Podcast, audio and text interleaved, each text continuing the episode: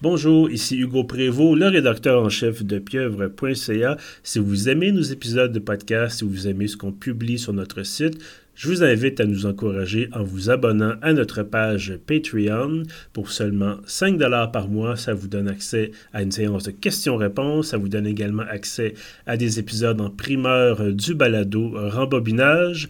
Et nous, avec votre contribution, ça nous permet de payer nos journalistes, nos pigistes. Ça nous donne aussi l'occasion de développer euh, de nouveaux concepts, de nouvelles émissions et ça nous permet bien sûr d'acheter du matériel. Je vous remercie énormément et bonne écoute.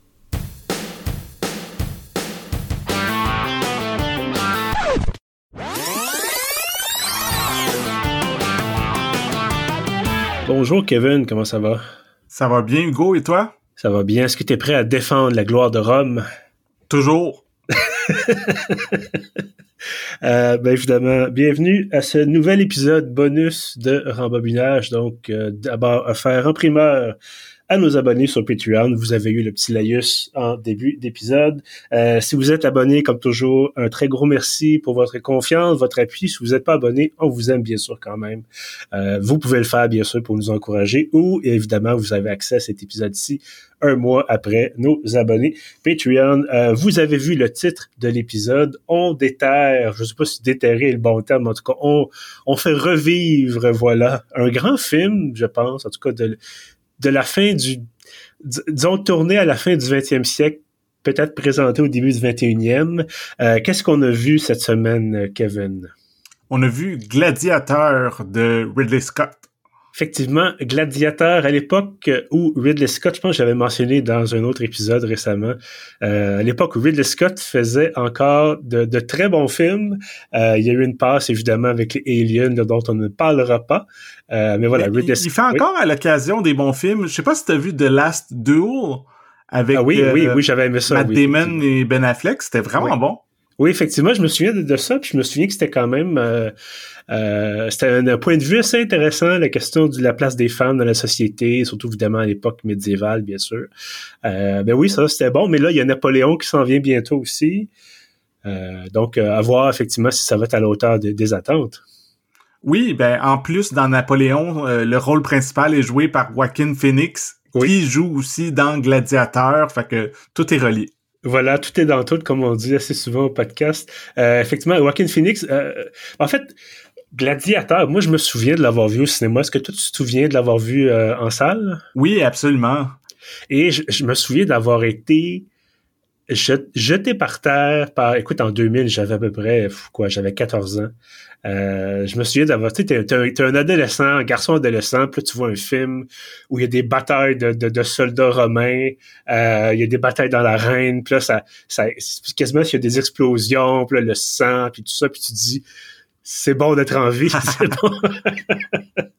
Ouais ouais euh, ça c'est vraiment un film de papa ou un ou un film d'ado comme tu dis c'est il y a quelque chose de très masculin dans ce film là c'est ultra viril euh, presque macho.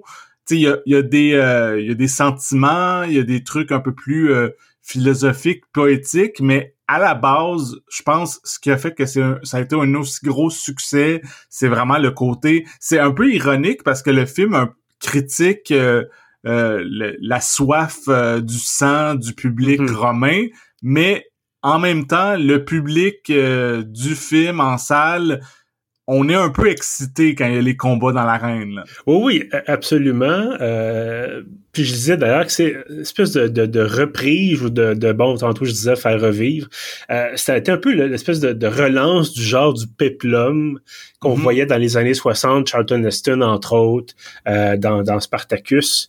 Euh, je pense que c'était ça le titre du film? Non, c'était Ben euh, Charlton Heston, il était dans Ben. Ben dans Spartacus, c'était Kirk Douglas, si je me Ah oui, bon, écoute, tu étais plus spécialisé que, que moi là-dedans. Euh, mais effectivement, il y avait une période des années 60 où c'était les films à grand déploiement comme ça, avec des, on faisait, on, ramenait à l'écran l'Antiquité et euh, bon évidemment, peut-être qu'un jour on fera un épisode sur Ben Hur avec les fameux, euh, les fameuses erreurs de, ben, en fait, de d'anachronie, c'est-à-dire, bon, quelqu'un qui a une montre, on voit un, un l'ombre d'un avion, je pense, à un moment donné, où on a les quelqu'un part des espadrilles dans une scène. Euh, mais ça, évidemment, c'est assez fréquent au cinéma. Moi, je me souviens, dans Game of Thrones, à un moment donné, il y a une scène, euh, vers la fin de la série, il y a une scène d'un conseil à Winterfell, et il y a une tasse à café sur la table. Et les personnes s'en est rendu compte, et donc ça a passé au montage et c'est passé en diffusion donc sur HBO. Et évidemment, les gens ont rapidement dit ah ben tu sais ils buvaient du Starbucks à l'époque de, de Winterfell. Euh, Gladiateur, écoute, avant qu'on plonge vraiment dans le, le, le, le vif du sujet, euh, je pense que ce sujet qui est très vif, comme on disait, c'est très masculin, très euh, quasiment comme, comme tu disais, quasiment macho. Euh, je vais nous faire un petit résumé rapidement. Et je veux qu'on précise euh, qu'on écoutait la version étendue. Donc, on écoutait mm la version d'à peu près trois heures du film, qui, je pense, est meilleure que l'original, mais on pourra en discuter dans, dans quelques, quelques, minutes. Euh, Gladiateur, donc, le, nom l'indique, c'est l'histoire, ben, en fait, comme le nom l'indique, c'est un personnage qui va devenir un gladiateur, mais à la base, c'est l'histoire de Maximus, qui est joué par Russell Crowe. Russell Crowe qui était, je pense, au sommet de sa forme euh, à l'époque, là, donc en 2000. Euh, D'ailleurs, c'est drôle, moi je l'ai vu récemment dans le film qui s'appelle L'exorcisme du pape. Oui. Euh, et c'est savoureux comme film parce que ça se prend pas au sérieux du tout. Mais Russell Crowe, qui est un Australien, qui joue un Italien, qui est un peu bedonnant, euh, qui est un peu un prêtre en fin de carrière, puis là c'est une espèce d'à la fois de détective puis de prêtre exorciste qui est en Vespa. Euh, c'est savoureux. Euh, mais bref, donc en 2000, Russell Crowe c'était le gars viril euh, je pense que Master Commander est sorti l'année suivante, ça se peut-tu? Quelques années plus tard. Quelques années plus tard, oui. Donc c'est ça, c'est l'époque vraiment film d'action Russell Crowe, le grand acteur euh, de l'époque. Donc Russell Crowe qui joue un général romain qui s'appelle donc Maximus, qui ça fait, on apprend, ça fait quelques années qu'il se bat en Allemagne ou en tout cas à l'époque ce qui était la Germanie. Euh, évidemment, les frontières étaient pas les mêmes qu'aujourd'hui, bien entendu. Et donc c'est ça, ça commence avec une victoire sur une tribu germaine ou germanique plutôt, et euh, on apprend que, bon, l'empereur, qui est Marc Aurel, nom de famille, donc il m'échappe, là, euh, va mourir bientôt. C'est un très vieil homme, va mourir bientôt et dit, je veux pas que ce soit mon fils euh, qui est joué par Joaquin Phoenix, je veux pas que ce soit mon fils Commodus qui devienne empereur à ma place, qui normalement est une succession filiale comme ça. Je veux que ce soit toi, Maximus, qui non seulement prenne le pouvoir, mais ensuite retransforme l'Empire romain en république. Il y a plusieurs régimes politiques à Rome, bien sûr. Là, on fera pas l'histoire de Rome, ça serait un petit peu long. Et bref, euh, et on apprend finalement que bon, c'est ça. Il y a un scandale ou en tout cas surprise. Joaquin Phoenix, bon, on va le dire, divulgateur, ça fait 23 ans. Joaquin Phoenix tue son père, devient empereur, et là Maximus, euh, dont la femme et l'enfant ont été tués par les troupes romaines en signe de vengeance, euh, a décidé lui-même de se venger de l'empereur et devient un gladiateur pour éventuellement aller à Rome et espérer donc tuer euh, le personnage de, de Joaquin Phoenix. Euh, est-ce que tu as, ben, je pense que c'est assez évident comme réponse, on s'en est parlé un petit peu avant l'enregistrement, mais est-ce que tu as aimé Gladiateur? Oui, j'ai beaucoup aimé.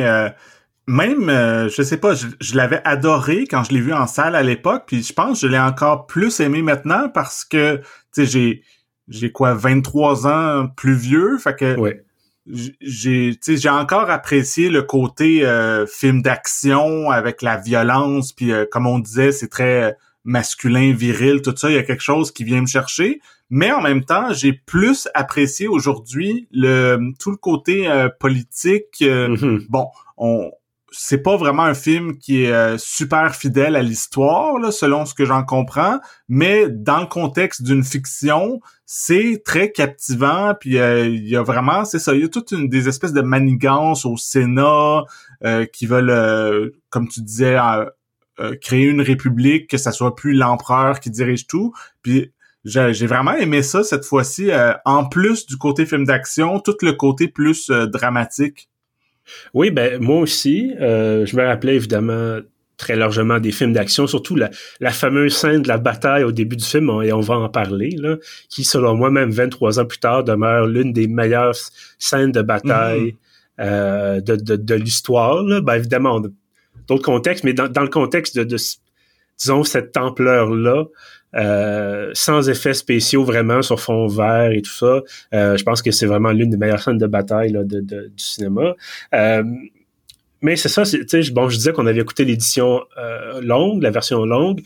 Je, je l'avais écouté il y a quelques années et j'avais été surpris euh, j'avais un peu compris pourquoi il avait coupé les scènes supplémentaires, mais j'avais été surpris de constater à quel point, comme tu t'es un peu mentionné, ça amenait de la profondeur au film.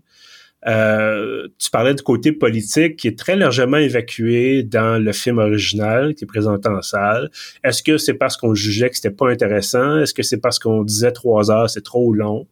Euh, tu sais, toi et moi, on a une tendance à dire, bon, 90 minutes de film, 30 minutes de podcast et notre, journée est faite. euh, on devrait faire des tâches avec ça, un t-shirt. Ouais. Et, euh, mais dans ce contexte-ci, puis bon, je, je, sais que je me suis plaint, je pense, hier, euh, pourquoi j'ai choisi un film de trois heures? qui avait choisi le film pour notre épisode aujourd'hui. Et je disais pourquoi est-ce que j'ai choisi un film de trois heures? Et c'est pas parce que c'est plate, c'est parce que, bien évidemment, faut qu'on case cette écoute-là avec, bon, évidemment, moi je travaille à Radio-Canada, tu as un travail aussi, euh, faut qu'on casse ça quelque part dans la journée, et on a, moi, ces temps-ci, je suis à 22 heures au travail, donc faut que j'écoute le film soit le matin avant de partir travailler, soit tard, très tard le soir, donc je me couche tard, bref. Il y avait toute une histoire de, bon, brièvement regretté d'avoir choisi un film de trois heures, mais dans le contexte, euh, écoute, diverti du début à la fin, moi aussi, j'ai adoré ça, et j'ai trouvé je me souviens qu'à l'époque, je trouvais que les personnages de Joaquin Phoenix étaient, étaient plates, étaient juste méchants. Euh, et j'ai trouvé que dans, avec les scènes ajoutées, on donne plus de profondeur au personnage, pas assez à mon goût, mais euh, je trouve ça plus intéressant de, le voir comme ça plutôt que juste un gros méchant. Il y a comme une motivation derrière ça. Puis bon, évidemment, on a vu Boys Afraid il n'y a pas tellement longtemps, dans lequel Joaquin Phoenix tient un rôle fantastique. Euh, encore une fois, c'est un film de trois heures, mm-hmm. euh, mais donc, ça donne, pour moi, ça donne une nouvelle teinte au personnage. Euh, donc voilà, je sais pas, toi, si ça a changé ta perception de, de ben, C'est dur à dire parce que, comme je disais, moi, j'ai vu le film quand il est sorti en salle et je pense que je l'ai revu en VHS peut-être une ou deux fois, mais genre dans l'année qui a suivi. Donc, euh, ça fait au moins 20 ans que j'avais pas revu Gladiateur. Fait que je m'en souviens, je me souvenais évidemment euh, des, des scènes marquantes, des lignes de dialogue qu'on n'a jamais oublié, tout ça.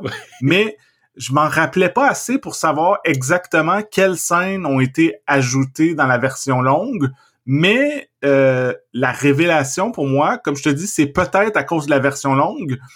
Euh, c'est que je me suis rendu compte, tu sais, à l'époque, je trouvais que c'était vraiment, euh, ça me faisait penser évidemment à Braveheart, euh, qui mm-hmm. était un, film semi-récent, un peu épique, tout ça. Euh, ça me faisait penser aussi beaucoup à Conan le barbare, dont on a déjà parlé au podcast, parce que tu sais, c'est un peu la, la même histoire, tu sais, dans Conan, sa famille se fait tuer, il devient un esclave, éventuellement il devient même un gladiateur, puis c'est toute une quête de vengeance. Fait qu'il y a à l'époque, c'est vraiment c'était ça ma, ma référence. Mais aujourd'hui, euh, bon, c'est pas euh, une inspiration de gladiateur parce que c'est venu après, mais j'étais surpris à quel point ça me faisait penser à, Game of Thrones. tu, sais, mm-hmm. tu disais, euh, tu parlais de, du verre de Starbucks, tout ça, plutôt euh, de Game of Thrones. Tu sais, je pense que c'est une série que tous les deux on a vu puis qu'on a aimé. Moi, en tout cas, j'ai adoré cette série-là. Puis justement, j'écoutais le film hier, euh, Gladiateur, puis j'étais comme wow, ok, c'est vraiment, c'est comme si c'était le meilleur épisode de Game of Thrones. Il y a tout le côté politique, il y a une histoire de vengeance, il y a des trahisons sanglantes, il y a même un peu d'inceste ou du moins euh, des suggestions d'inceste. Mm-hmm. Sais, il manque juste les dragons dans le fond. oui, absolument. Puis D'ailleurs, la fameuse scène, il faut qu'on explique, là, parce que, bon, comme on dit, ce personnage euh, est pas marié, pas de femme, pas d'enfant, mais sa sœur, euh, elle a un enfant, et bon, ils, sont un peu devenus une espèce de, de, pas un couple, parce que clairement, sa sœur, ça, il tente pas. Euh, mais en même temps, sa sœur, c'est, je pense outre la, question des Lannister, tout ça, de la NSS dans Game of Thrones, euh, je pense que c'est la question aussi des jeux de pouvoir qu'on mm-hmm. trouve là aussi, que la sœur de Commodus, qui s'appelle, dans le nom, j'ai oublié. Lucilla, je crois. Lucilla, voilà, euh, qui est jouée par Connie Nelson, euh, donc une actrice danoise, voilà. elle sait que Commodus, c'est, il a pouvoir de vie ou de mort sur n'importe qui. Et elle sait, mais quand il devient empereur, elle sait que son fils à, elle, qui s'appelle Lucius, va devenir empereur à la mort de Commodus. Donc, il faut qu'elle protège son garçon. Et là, c'est, mais en même temps, elle, elle veut aider à ramener la République, sauf qu'elle sait que si elle se fait si elle, euh, elle se fait, disons, euh, attraper un peu sur le, le, euh, elle se fait, elle se prendre sur le, sur le fait, elle va se faire exécuter. Euh, donc, ou son fils va se faire exécuter. Puis d'ailleurs, Monique Commodus, il dit, c'est ça, il dit, tu sais, si, tu me trahis encore une fois, si tu bafoues encore ma, ma confiance, trahis encore ma confiance, je vais tuer ton fils. Euh, donc, c'est vraiment cette question-là de, de, de, pouvoir psychologique. Euh, puis là-dessus, on superpose évidemment les combats dans l'arène, dans le, cirque, euh, dans le Colisée en fait à, à Rome. Euh, D'ailleurs que bon, ça, le Colisée est largement fait en effets spéciaux, même à l'époque, euh, parce qu'on va pas construire un amphithéâtre de 50 000 places pour le film, c'est bien évident. Mais euh, je pense qu'on peut peut-être sauter tout de suite justement dans les effets visuels, euh, si tu veux, bien sûr. Oui, oui, oui. Euh, oui, on a des effets spéciaux, mais je, ce que j'ai beaucoup aimé, c'était encore l'époque où ça coûte, devait coûter une beurrée. Ça coûte encore très cher aujourd'hui, mais c'est aussi parce qu'il y en a partout, des effets spéciaux. Euh, mais je, je pense qu'à l'époque, on voulait, on disait qu'on va filmer en, en, vrai, en guillemets, filmer avec des vrais acteurs, des, des cascadeurs, puis on va s'arranger pour que ça soit impressionnant avec des moyens relativement limités pour l'époque. Euh, je trouvais ça bien parce que ça, ça a l'air réel. Mm-hmm. Euh, plus que de bon les Avengers. Puis je m'excuse de taper tout le temps sur Marvel, puis c'est pas fait exprès, mais c'est parce que c'est ma référence de dire orgie d'effets spéciaux. Un film de super-héros généralement c'est une orgie d'effets spéciaux. Euh, puis j'ai vu des tournages, bon des photos de tournage, euh, évidemment sans post-production, et que ce soit Marvel ou DC ou autre chose, les acteurs sont sur un, devant un fond vert, sur un plancher vert, puis des fois il y a deux trois petits trucs en relief vert. Donc ils jouent dans rien, alors que euh, certains que la bataille du début d'un gladiateur sont dans la forêt, ils sont dans une forêt. Mm-hmm. euh, ou en tout cas sont sur un, plateau extérieur où ils ont recréé une forêt. Euh, donc t'as l'impression d'être là, là, finalement. C'est ça, dans, dans Gladiateur, il y a quelques plans larges que quand on voit vraiment euh, la Rome antique ou euh, le Colisée, tout ça, évidemment, ils n'ont pas tout recréé, fait que c'est par ordinateur qui, qui font ces vues d'ensemble-là. Mais c'est ça, quand on est avec les personnages, quand on est dans les combats, les batailles, tout ça, tout est vraiment euh, réel. Il y a vraiment des centaines de figurants, des chevaux, plein de des armures, des armes. on sent le côté réel il y a, quelque chose qui revient souvent dans le film que Maximus, avant de se battre, euh, souvent il prend de la terre euh, par terre, il mhm. la frotte dans ses mains. Puis il fait qu'il y a vraiment ce côté-là tangible euh, que c'est pas il est pas dans comme tu dis dans, dans entouré d'écrans verts puis il y a, rien qui peut toucher là. Oui, puis bon, souvent, euh, c'est ça, il est couvert de sang ou de ses ennemis ou du sien. Euh, il finit la bataille, il est sale. Euh, bon, bataille du début, on peut en parler, c'est ça, contre une tribu mm-hmm. en, en, Germanie. Euh, qui est, encore une fois, que je disais, selon moi, une des meilleures batailles. T'as des, des lancers de, de projectiles, t'as une charge de cavalerie, t'as des batailles corps à corps dans la boue. Euh, puis évidemment, c'est filmé en caméra, tu des plans très, très serrés, très, très rapides pour donner l'impression que c'est encore plus intense que, que ce l'était. Euh, et c'est ça, c'est on finit ce soir. Lui, tombe, Maximus tombe de cheval. Probablement que c'est un cascadeur, effectivement. Euh, on va pas tuer des chevaux non plus, puis risquer de tuer des acteurs encore moins. Euh, mais c'est ça, c'est qu'il finit la bataille, puis là, il est, blessé, il est, couvert de boue. Je pense que, d'ailleurs, dans une des scènes qui a été coupée au montage dans la version originale, il va voir les blessés après. Puis tu donnes as vraiment l'impression que c'est pas juste, c'est oui, ils ont gagné, mais ils ont gagné, mais à quel prix? Puis là, t'as, as, toujours un peu ce côté-là, tu très, euh, très dans les tripes euh, tout au long du film.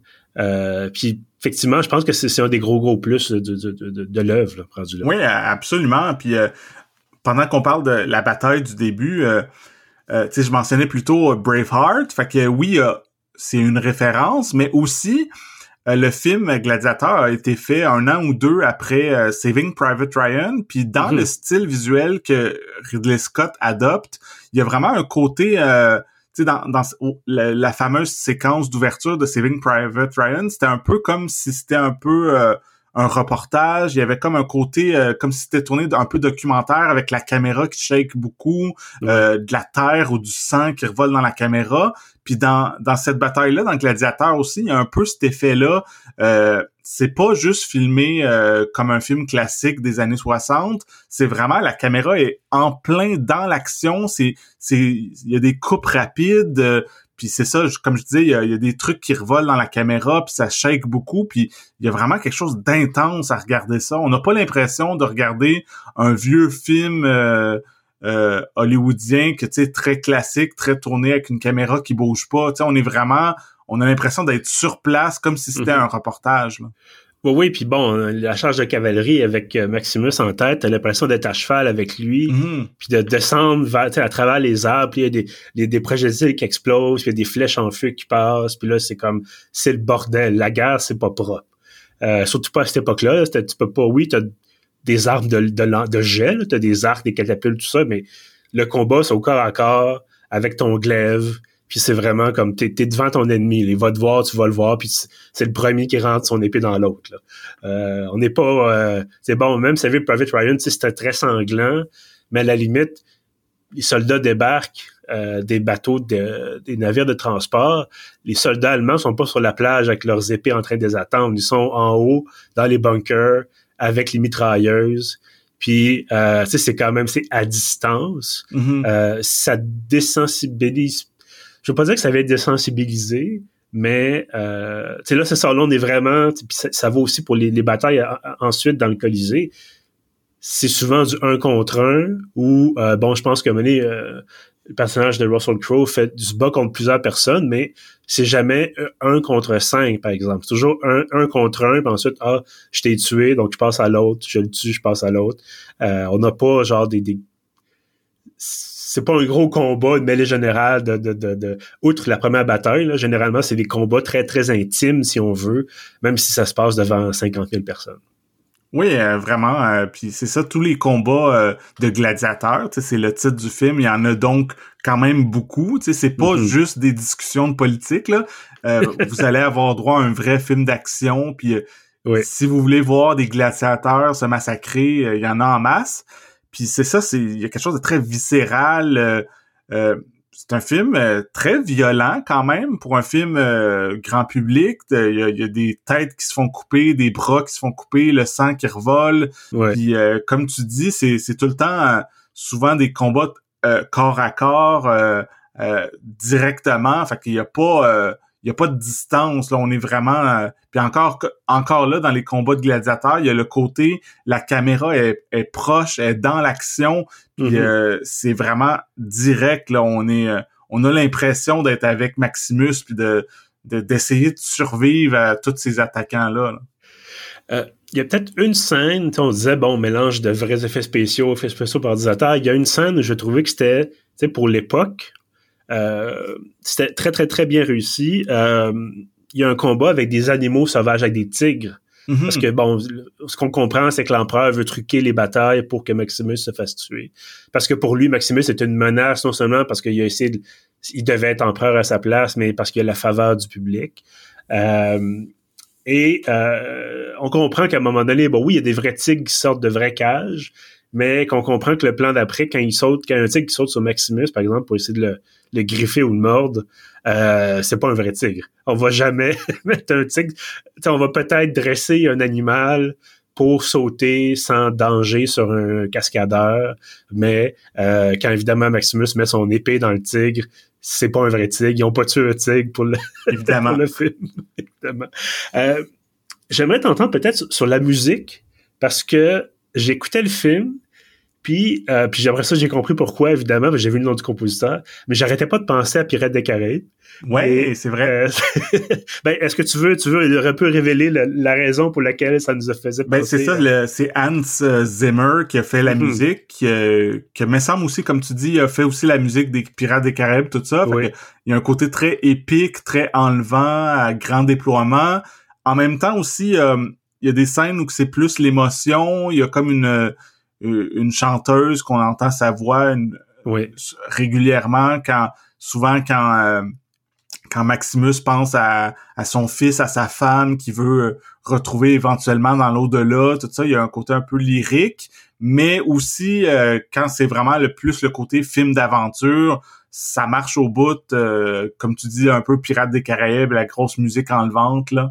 Ben, c'est surtout que je trouvais que le thème principal qu'on entend d'ailleurs euh, dans la bataille en Allemagne, euh, ressemblait au thème principal de Pirates des Caraïbes. Il a juste un petit peu changé. Puis c'est, à la limite, je blâme pas Zimmer d'avoir recyclé euh, un peu un thème musical. C'est correct. Ça, ça c'était très approprié quand même. Euh, et c'est pas aussi, comme tu dis, c'est très très épique. C'est moins aventure, comédie que évidemment Pirates des Caraïbes. On n'est pas, il y a pas euh, Jack Sparrow qui fait des, des faces ici. Là. Euh, on est vraiment plus dans le dans le drame. Euh, faisait penser un peu aussi à The Princess Bride, je trouvais ce film-là, en disant bon. Euh, T'as tué, je m'appelle Maximus, t'as tué ma femme et mon enfant, prépare-toi à mourir. Là. Ouais, ouais. Euh, mais bon, ça c'est peut-être un peu plus niché comme, comme référence. Euh, j'ai trouvé que c'était, j'aimerais ça évidemment avoir ton opinion là-dessus. Euh, je trouvais que c'était un film très années 90, puis je vais expliquer pourquoi. D'abord, bon, évidemment, sorti en 2000, forcément, il était tourné dans les années 90, mais je trouvais qu'il y avait certains aspects de la réalisation, puis certaines structures narratives euh, qui faisaient penser au film, justement, film à grand déploiement des années 90. Tu as mentionné Braveheart. Il y a évidemment, tu disais aussi, euh, Saving Private Ryan, mais c'était surtout, bon, beaucoup d'utilisation de ralenti, euh, beaucoup de, de, de, comment je pourrais dire, j'avais un feeling que c'était, c'est ça, tu sais, c'était l'époque où on pouvait faire euh, des choses, ben, beaucoup, beaucoup de moyens. Je pensais à 1492 avec euh, euh, Depardieu. Euh, c'est ça le nom du film. Bref, il joue Christophe Colomb qui arrive en, Amérique. C'était pas euh, réalisé par Ridley Scott aussi, ou je me trompe? Ou... Écoute, là, tu m'en demandes, tu me parles pas une bonne.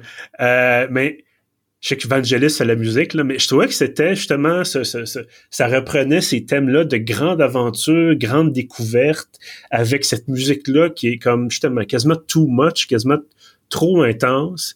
Et j'ai l'impression que c'est quelque chose qu'on a un peu perdu après, c'est sûr, tu vas me dire, il y a eu Le Seigneur des Anneaux, mais Le Seigneur des Anneaux, ça a été tourné, les trois films en même temps, avant de sortir en 2000, 2000, 2001, 2002, je pense, ou 2001, 2002, 2001, 2002, 2003, me semble. Mais c'est aussi un peu la même, la mm-hmm. fin de l'époque, un peu la fin de la période. Qu'est-ce que, toi, est-ce que tu as trouvé que c'était un peu, euh, ça se faisait un peu années 90? Euh, oui, oui, je suis d'accord avec toi. Euh, on a parlé quand même pas mal du style visuel, puis il y a un petit côté ça. La musique aussi, euh, il y a un style de musique qui est peut-être un peu plus euh, grandiloquent, qu'on retrouve peut-être un peu moins maintenant. En même temps, on n'a pas vu Napoléon encore. Je sais pas mhm. si si le style que Ridley Scott va apporter à son Napoléon, dans le fond, on va faire ah ok, ça ressemble à, à Gladiateur ou pas. Là. là, on a juste vu une bande annonce pour l'instant. Je sais aussi que, ça j'avoue que je comprends pas trop, ils veulent faire Gladiator 2. Oui, j'ai lu un euh, peu là-dessus. C'est intéressant. si tu veux que j'en parle un peu. Oui, oui, bien sûr. Euh, parce que ça fait quand même longtemps qu'il y a des rumeurs que Ridley Scott veut faire une suite à Gladiator. Puis moi, je me suis toujours dit, bon, encore là, ça fait 23 ans, divulgacheur. Euh, il y a beaucoup de monde qui meurt à la fin de Gladiator. donc, oui dont plusieurs personnages principaux qu'on pourra pas retrouver dans une éventuelle suite. Oui. Donc, je me disais, comment tu fais une suite à Gladiator? Mais finalement, de ce que je comprends, euh, dans le 2, qui, a, qui ont commencé à tourner, qui est supposé sortir l'année prochaine, ah, toujours réalisé par Ridley Scott, c'est l'histoire... Euh, c'est quoi? C'est Lucius, le fils... Euh, le fils de, Lucilla, ouais. C'est ça, c'est le neveu de l'empereur, finalement. L'enfant dans Gladiateur, qui avait peut-être, je sais pas, 10-12 ans, maintenant, on le retrouve adulte, euh, une trentaine d'années, puis il va être, euh, il est joué par euh, Paul Mescal, qu'on avait vu dans After Sun, dont on a parlé au podcast, mm-hmm. qui est un excellent acteur. Puis c'est ça, lui, il se trouve à jouer, puis ce personnage-là devenu adulte. Puis Connie Nelson, qui jouait sa mère, est aussi dans Gladiateur 2. Puis il y a quelques autres acteurs, genre euh, un de ceux qui joue un sénateur, puis je pense euh, une couple d'autres acteurs comme ça qui vont revenir euh, dans cette suite-là. Ben écoute, je, suis curieux parce qu'effectivement, l'histoire semble complète à la fin de Gladiateur 1. écoute, je donne la chance au coureur. Moi, je pense que, en tout cas, Ridley Scott j'espère qu'il sorti, semble être sorti de son marasme. Euh, en tout cas, on le souhaite. Euh, mais euh, mais pour le reste, écoute, c'est ça. Évidemment, Napoléon va sortir prochainement. Moi, j'avais écouté, j'avais, je suis vraiment en train de faire une grosse digression, mais j'avais écouté Waterloo, qui est un film des années 70, une co-production italo-soviétique. Tu sais, genre d'affaires que tu, impensables, mais qui ont été faites pareil. Et ils ont créé, pour faire la bataille de Waterloo, parce qu'évidemment, ça tourne autour de ça, euh, ils ont créé un champ de bataille, ils ont créé les Flandres, en fait, parce que ça se passe en, Belgique slash euh, Pays-Bas, en tout cas dans cette zone-là. Et euh, ils ont créé champ de bataille en faisant des tonnes de terre, ils ont mis des systèmes d'irrigation pour faire de la boue, ils ont construit des fermes, un peu comme ils ont pris le plan du champ de bataille finalement à l'époque, au début du 19e siècle.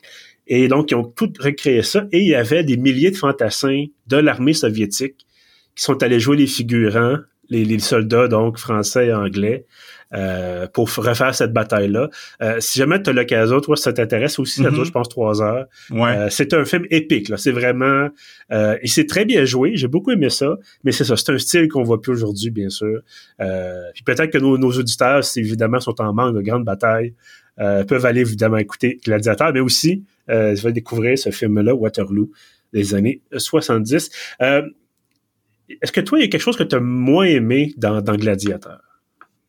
Euh, je dirais que encore là, c'est vu qu'on a écouté la version longue, il y a quand même, même si j'ai adoré le film, incluant cette version-là, puis il y a des petits moments où que je faisais, ok, c'est un peu long, euh, mhm. Je sais pas s'il avait, je me souviens pas assez si la version euh, entre guillemets courte, qui dure quand même, je pense, deux heures et demie, si, si je ressentirais moins ce, ces longueurs-là. Mais hier soir, quand j'écoutais la version longue, il y a quand même des petits moments quand, tu sais, quand ça fait 10-15 minutes qu'il n'y a pas eu de combat, là, j'étais comme, OK, c'est un peu long. Mais, tu sais, faudrait que je revoie la version euh, qui est sortie en salle pour vraiment dire, euh, est-ce que c'est la même chose ou pas, là? Je pense que peut-être que ce problème-là disparaîtrait. Là.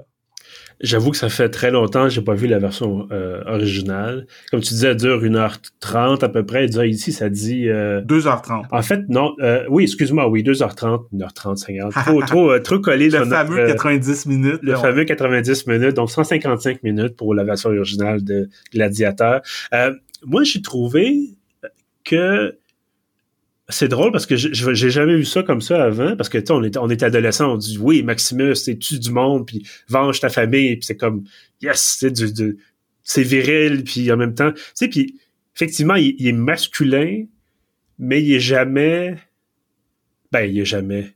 Ça se passe dans la romantique clairement il y a pas beaucoup d'égalité des sexes mais il est jamais macho méchant ish il est pas tu sais il n'y a pas beaucoup d'interaction avec des personnages féminins, mais tu sais, il maltraite pas personne. c'est ça, c'est pas flesh and blood, là. Je sais pas si non, non, non.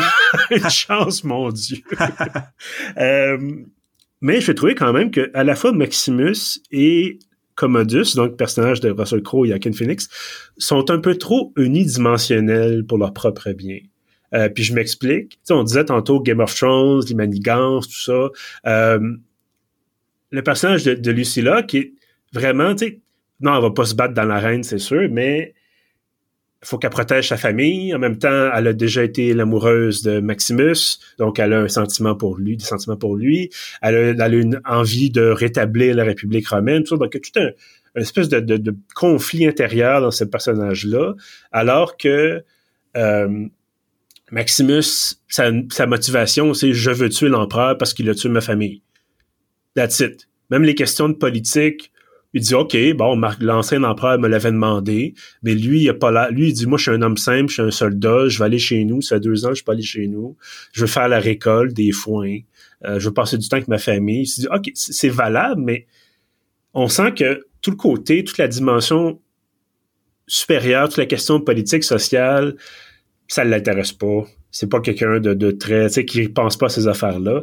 Et je trouvais que l'empereur, un peu moins avec les scènes ajoutées, mais je trouvais que l'empereur, c'était Ah, ben, les gens m'aiment pas, c'est pas gentil, je suis triste, je vais les tuer. Puis là, ah, ben, tu sais, on m'a menti, Maximus est pas, est pas mort, je vais, je vais m'en débarrasser. Euh, il manquait un petit peu de. de J'aurais pris un peu plus de, de, de, profondeur de personnage. Ouais, je comprends, mais en même temps, je trouve que c'est ce qui fait un peu la, la beauté de ce genre de film-là. Quand tu regardes un film de vengeance, souvent, ce qui est aussi efficace, c'est que il y a un bon, il y a un méchant, puis euh, tu veux que le bon se venge du méchant, puis il y a pas, il peut avoir des nuances tout ça, mais il y a un côté euh, très intense que euh, à la fin, inévitablement, en général, quand le bon tue le méchant, t'es content. Fait que tu sais, il y a, c'est sûr que ça aurait pu être plus complexe puis avoir plus de doutes et de remise en question, mais non, c'est c'est quand même assez pas mal ça du début à la fin. Ça, t'as raison là-dessus. Mais ça reste très efficace. Ça reste un très bon film d'action mm-hmm. euh, avec des très beaux décors. C'est bien fait, c'est bien tourné, c'est bien joué. La musique est excellente. Euh, j'ai pas, tu sais, je suis pas du tout en train de dire, écoutez pas Gladiateur. Au contraire, euh, j'écoutais ça, j'étais comme yeah. Il y avait vraiment, un, un, très très bon film. mais c'est ça, c'est sûr que bon, au podcast, on a vu des films qui étaient plus je veux dire, torturé, on peut être d'utiliser cet adjectif-là. Euh, mais là, dans ce cas-ci, on, est dans un autre genre de divertissement. Euh, on, nous demande moins de réfléchir, on nous demande plus d'apprécier, je pense. Oui, oui, c'est sûr. Ça reste un film hollywoodien, ça reste un film, euh, comme je disais plus tôt, c'est quand même grand public. Puis d'ailleurs, juste rapidement, c'est quelque chose qui m'a surpris un peu quand j'ai revu le film hier, c'est que autant que quand je l'ai vu euh, en 2000, je pense que c'était sorti en plein été, c'était vraiment un blockbuster, j'avais adoré mm-hmm. ça. Mais par la suite, euh, l'année suivante, aux Oscars, tu sais, c'est un film qui a gagné, je pense, cinq Oscars, dont meilleur acteur pour Russell Crowe, meilleur film, tout ça. Fait que on dirait que dans mon souvenir, depuis une vingtaine d'années, je me disais ah c'est un film qui a gagné meilleur film aux Oscars, donc ça doit être quand même un film un peu euh, très sérieux puis plus euh, tu sais comme ce qu'on appelle un film à Oscar puis finalement quand j'ai revu le film j'ai fait waouh ok non non c'est vraiment un film d'action là. Il y a vraiment tu sais oui euh, il y a de la politique il y a blablabla d'autres choses mais il y a un côté très euh, très brut très intense là tu sais. C'est pas c'est un super bon divertissement comme dirait Maximus are you not entertained? Oui voilà la fameuse phrase euh, qui est rester avec nous. Tu parlais de des lignes de dialogue qui ont mhm. pas qui sont pas disparues de, l'espace euh, public, si on veut, depuis 20 ans. Euh, ça, le fameux Are You Not Entertained, ça reste ça reste vraiment un classique. ben écoute, la question du, du film, tu sais, du blockbuster qui vient chercher les gens qui viennent, tu sais, bon, gagne des Oscars pour meilleur film. Je, je veux pas trop je veux dire, j'ai pas la, raison ou la réponse nécessairement à ça, mais je me dis, c'est peut-être que après les attentats du 11 septembre, peut-être qu'après ça, ça a comme forcé, là, peut-être, je m'avance, là, vraiment, je, fais une grosse hypothèse, euh, mais peut-être que ça a forcé justement une réflexion, puis de dire, OK, cette espèce de période où tout allait bien, euh, et qu'on avait été, il n'y en avait pas de problème, qu'on était les États-Unis, puis que tout était beau, puis qu'on pouvait faire des films, des peplums avec des gars musclés qui se tapent dessus, puis ça allait, il y avait, tout était parfait pour nous. Il y en a eu après les attentats, c'est sûr, mais peut-être que là, soudainement, l'année, c'est sorti en 2000, peut-être l'année suivante, on fait comme, oh, ok, non, c'est, on n'est pas dans une bulle isolée de tout le reste des problèmes. Les problèmes sont venus chez nous, là. Euh, donc, peut-être que ça a forcé une réflexion puis de dire bon ben le style de film a un peu changé.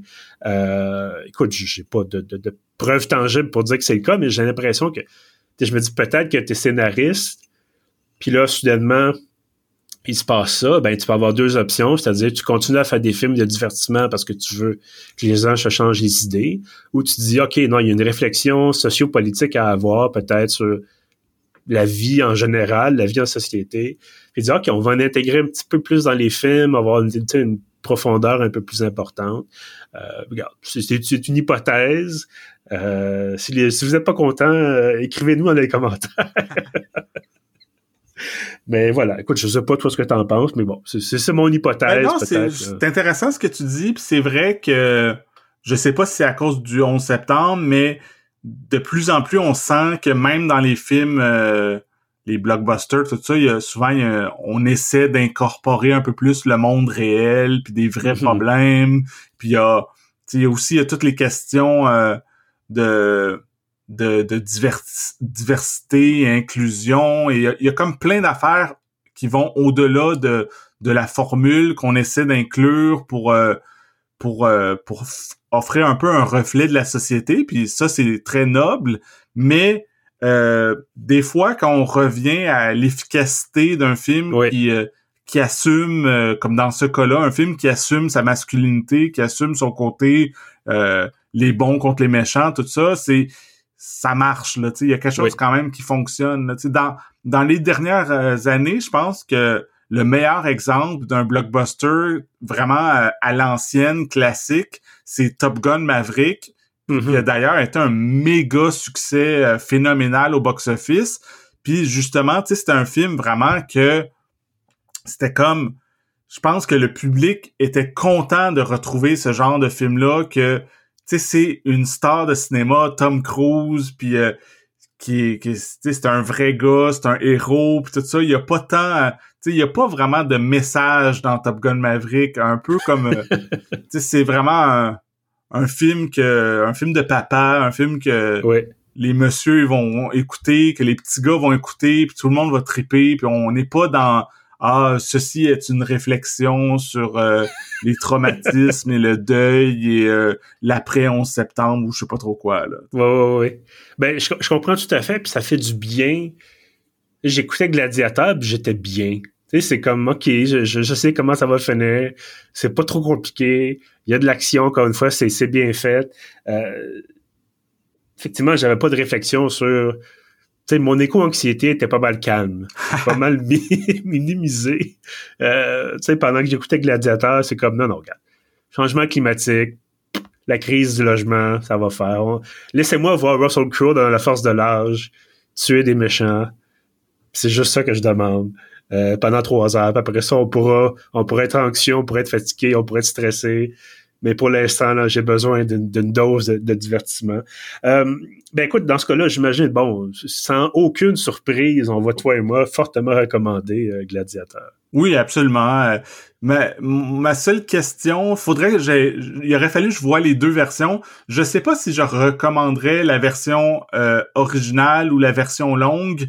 Je pense que ça dépend. Peut-être si vous avez déjà vu le film puis vous êtes curieux de voir tout ce qui a été ajouté. C'est intéressant de voir la version longue, mais je pense que quelqu'un qui a jamais vu le film, ça serait peut-être mieux de commencer par euh, la version originale qui est plus courte, qui est plus efficace selon mon souvenir. Donc, euh, ça, c'est ça, je dirais. Oui, ben, je, vais terminer là-dessus. C'est drôle parce que euh, tu mentionnais tantôt qu'il y a quelques longueurs, effectivement, dans la version longue, bien sûr. mais je me, je me disais, j'écoutais ça, puis je disais, hey, j'en prendrais plus mais sous la forme d'une série télé, peut-être. Mais là, pour ça, je me suis mhm. rappelé que la série Rome existait. Euh, et il y a toutes sortes maintenant, toutes sortes de séries sur Netflix et ailleurs sur des histoires de médiévales ou de l'Antiquité, euh, les Vikings, les, toutes sortes de choses, euh, les Mongols, les bon, donc ils ont, ils ont, repris une formule qui fonctionnait et euh, qui est en fait de transposer des problèmes sociopolitiques relativement contemporains puis mettre ça dans un contexte ancien ou en tout cas euh, plus ancien que, le nôtre. Est-ce que c'est l'influence de Gladiator? Est-ce que c'est l'influence de Game of Thrones? Est-ce que c'est un mélange de tout ça? Euh, je pourrais pas le dire, mais effectivement, il y a une espèce de retour en force euh, en ligne là, sur les services de, diffusion, en tout cas euh, certainement, pour avoir ce genre de divertissement-là, pour avoir ce genre de contenu-là. donc voilà, donc très forte effectivement recommandation pour Gladiator. toi, tu m'as dit que tu l'avais trouvé sur iTunes, c'est bien ça? Ouais, ben c'est ça, j'ai, fouillé un peu. Pour l'instant, il semble pas être euh, sur aucune plateforme euh, gratuitement avec l'abonnement, mais hmm. euh, partout où qu'on peut louer le film, là, il est facilement trouvable. Moi, j'ai, loué la version longue sur iTunes, Puis évidemment, moi j'aime ça le rappeler. Il y a toujours moyen de trouver euh, un DVD, un Blu-ray ou même une VHS. sais, des fois, c'est mm-hmm. Ça peut être le fun de trouver le format physique. Puis même euh, si vous courez les, marchés aux puces ou les, trucs ou qu'il y a des trucs usagés, c'est le genre de trucs que je pense que vous allez trouver facilement, pas cher. Euh, puis c'est un film qui vaut la peine d'ajouter à sa collection. Oui. Euh, d'ailleurs, j'aimerais juste terminer. Ça, je viens de voir ça à l'instant. Euh, je regardais la distribution de, de Gladiateur. D'abord, bon, il semble-t-il qu'il est sur Paramount Plus, mais qui est abonné à Paramount Plus? Ben, moi, je l'ai déjà été parce que je pense que je t'ai déjà parlé de la télé-réalité de Stallone et de sa, je pense aussi sa série Total ah, C'était sur Paramount Plus, fait que j'étais abonné à l'époque mais euh, c'est quand même cher là. Je pense que c'est 10 pièces par mois. Fait que ah. j'ai dès que les séries de Stallone ont arrêté je me suis désabonné là. Mais bref non ce que je voulais dire c'est qu'un des acteurs celui qui fait Proximo qui est le, le gestionnaire un peu de l'équipe de gladiateurs dans lequel se ramasse euh, Russell Crowe est mort même avant la fin de la sortie du film en salle donc il est mort en 99 euh, euh, oui, d'ailleurs, c'est vrai, il, était mort vers la fin du tournage, puis mm-hmm. ils ont dû euh, utiliser une espèce de doublure, genre j'imagine qu'on le voyait de dos ou tout ça pour essayer de compléter le film parce qu'il y, avait pas fini de tourner ces scènes. Ah bon ben voilà ben, en fait donc euh, Monsieur Reed c'est ça qui est décédé euh, avant la, sortie du film en salle euh, donc ça voilà Gladiateur recommandation très très très très appuyée de la part ben, de nous deux Kevin et moi bien sûr donc merci Kevin d'avoir revisiter l'époque des peplums et des biceps saillants avec moi. Oui, merci à toi. C'était une excellente euh, suggestion de, de film à couvrir. Voilà. Euh, pour les abonnés en primeur, pour les abonnés Patreon, en primeur, pas les abonnés en primeur, vous êtes des abonnés, voilà, sur Patreon. Ben écoutez, pour le prochain épisode, ça sera bien sûr en septembre. On n'a pas encore fait notre choix. Et soyez assurés, euh, évidemment, que ça sera un film, comme toujours, qui est disponible euh, ou qui, qui, évidemment, nous, on trouve intéressant, qui a eu un effet marquant bon, sur le, le, monde du cinéma. Euh, pour les autres, pour les autres auditeurs, ben, on se retrouve très bientôt. Donc, on est pour vous, on est déjà en septembre, évidemment. Euh, on se retrouve donc bientôt avec d'autres épisodes de rembobinage. Euh, d'ici là, bien sûr, vous pouvez encore, et là, ça fait plusieurs fois que je le mentionne, mais toujours un peu le supplice de la goutte. Donc, on est encore accessible sur Facebook si vous voulez vous abonner à la page du podcast. Autrement, on est toujours, toujours, toujours, ça ça, va jamais s'arrêter, euh, toujours accessible, bien entendu, via l'infolettre de pieuvre.ca. Euh, ça vous permet d'éviter les algorithmes et les compagnies qui veulent contrôler ce que vous lisez en ligne. Euh, donc, vous allez sur le site, vous vous abonnez, ça prend quelques secondes. Il y a un formulaire à droite sur la page d'accueil et vous recevez tout ça gratuitement. Donc, euh, tous les samedis matins. Pour ça, je vous dis merci et à bientôt.